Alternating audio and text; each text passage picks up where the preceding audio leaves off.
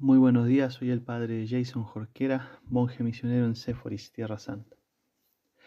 Lectura del Santo Evangelio según San Juan para el día 26 de abril.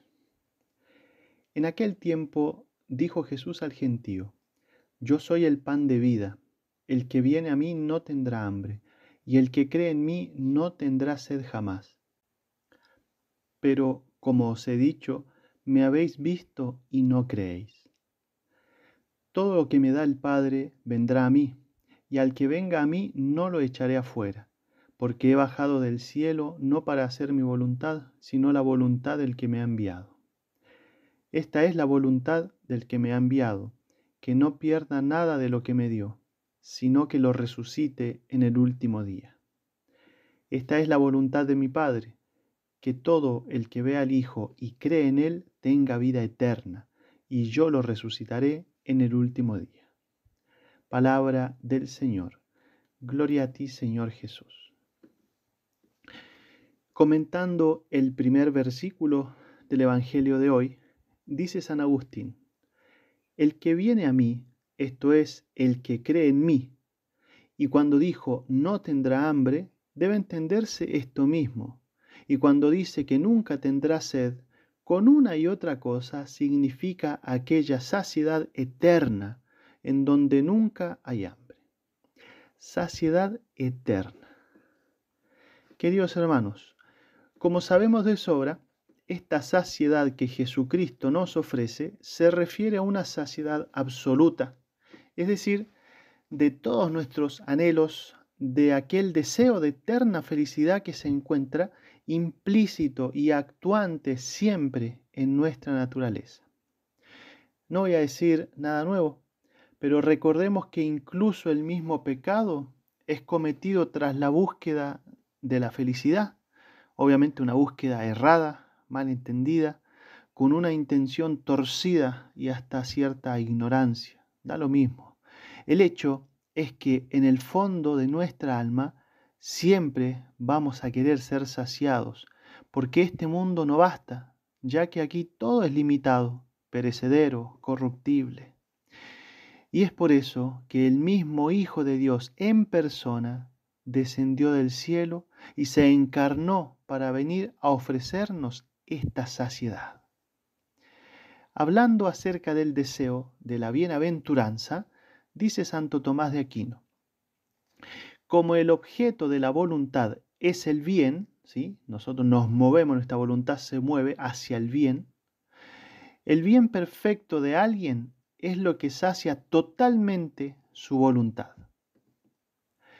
Por eso desear la bienaventuranza no es otra cosa que desear que se sacie la voluntad. Y esto lo desea cualquiera es decir, absolutamente todos. Todo aquello que nos mueve, todo objeto hacia el cual nos dirigimos, nos habla acerca de esta búsqueda, de esta saciedad definitiva que realizamos a lo largo de toda nuestra vida. Y la respuesta a este deseo implícito en el corazón del hombre nos la da el mismo Jesucristo en su propia persona. El que viene a mí no tendrá hambre, y el que cree en mí no tendrá sed jamás. La segunda parte de este versículo, más que un reproche, podríamos o los invitamos a leerlo como una especie de triste suspiro de Jesucristo, porque Él, así como es Dios, es también hombre, y por lo tanto nos dice desde lo más profundo de su corazón estas palabras. Como os he dicho, me habéis visto y no creéis. Esta triste realidad, queridos hermanos, se da cuando perdemos el tiempo y seguimos buscando saciedades que nos sacian, entre comillas. Es decir, cuando buscamos la felicidad en lugares equivocados, en actitudes equivocadas, en criterios equivocados, y seguimos buscando y sufriendo y a veces hasta suplicando con nuestras oraciones al médico Jesucristo, olvidándonos de que Él es también la medicina. Atención con esto, esto es simplemente para que nos examinemos.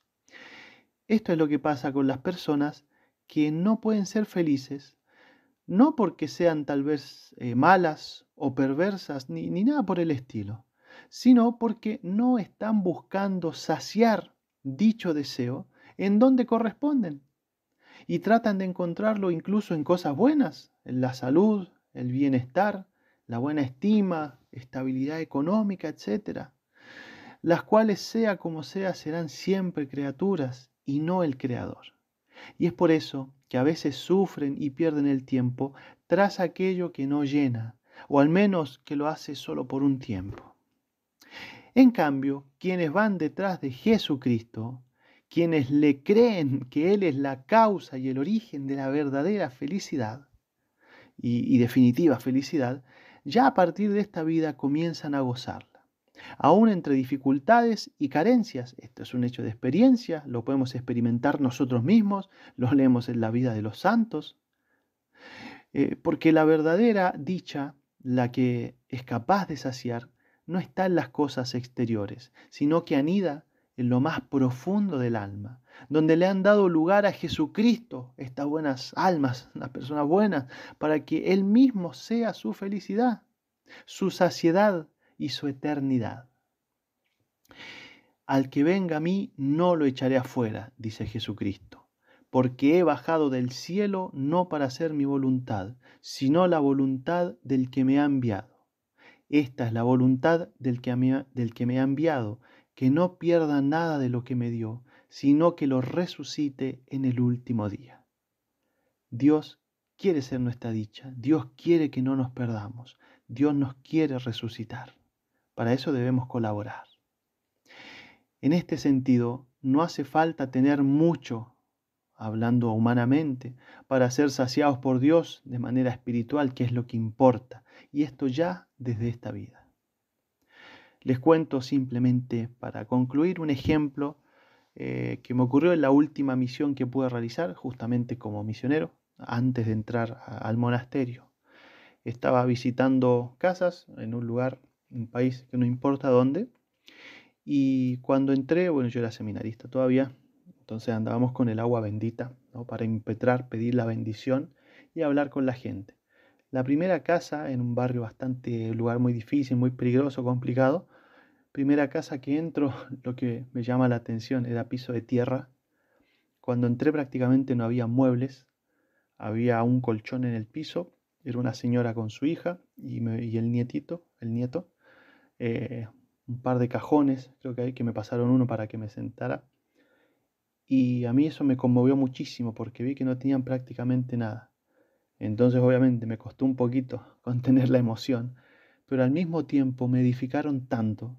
El religioso era yo, el que iba a hablar, el que iba a predicar, y sin embargo les aseguro que la lección me la dieron ellos, porque apenas llegué se pusieron tan contentos esas personas, estaban tan felices y decían, llegó el Padrecito y me pusieron el cajón ahí sobre la tierra para que me sentara, para que rezáramos juntos, para que bendijera la casa, que era difícil llamarlo casa, y yo ahí, bueno, impetrando la bendición, hablando con ellos. Y reitero, lo edificado que salí, el religioso yo, y fue el que, el que fue a, tomar una lección de esas personas. Creían tanto en Dios, amaban tanto a Dios, estaban súper agradecidos de la parroquia porque los padres siempre los ayudaban, los visitaban, ¿no? Le daban, bueno, mercadería, eh, ellos iban a misa ahí. Eh, y esa alegría era toda una contradicción para lo nada que tenían, pero parecía que, que mm, sí, no tenían prácticamente nada y al mismo tiempo parecía que lo tenían todo. Reitero, era tanto el amor a Jesucristo y a la Virgen, tenían rosarios, imágenes de la Virgen por todos lados, que la lección la aprendí yo, el misionero, en ese momento. Entonces, ¿qué quiero decir con esto? Un ejemplo que lo recordé ahora preparando la homilía, de que realmente esa felicidad, reiteramos, anida esa dicha, esa saciedad, puede anidar pese a cualquier circunstancia en nuestro corazón le pedimos a María Santísima en este día que nos alcance la gracia de ir siempre a Jesucristo, su Hijo, el único capaz de saciar para siempre nuestra voluntad, de que no perdamos el tiempo buscando gozos pasajeros, sino que todas nuestras buenas acciones no sean más que una maravillosa inversión en la eternidad que espera a todos los que creen de verdad, a los que creen en serio en Jesucristo y que ella misma, María Santísima, nos moldee como tales, como lo que Dios está esperando de cada uno de nosotros. Ave María Purísima, sin pecado concebida.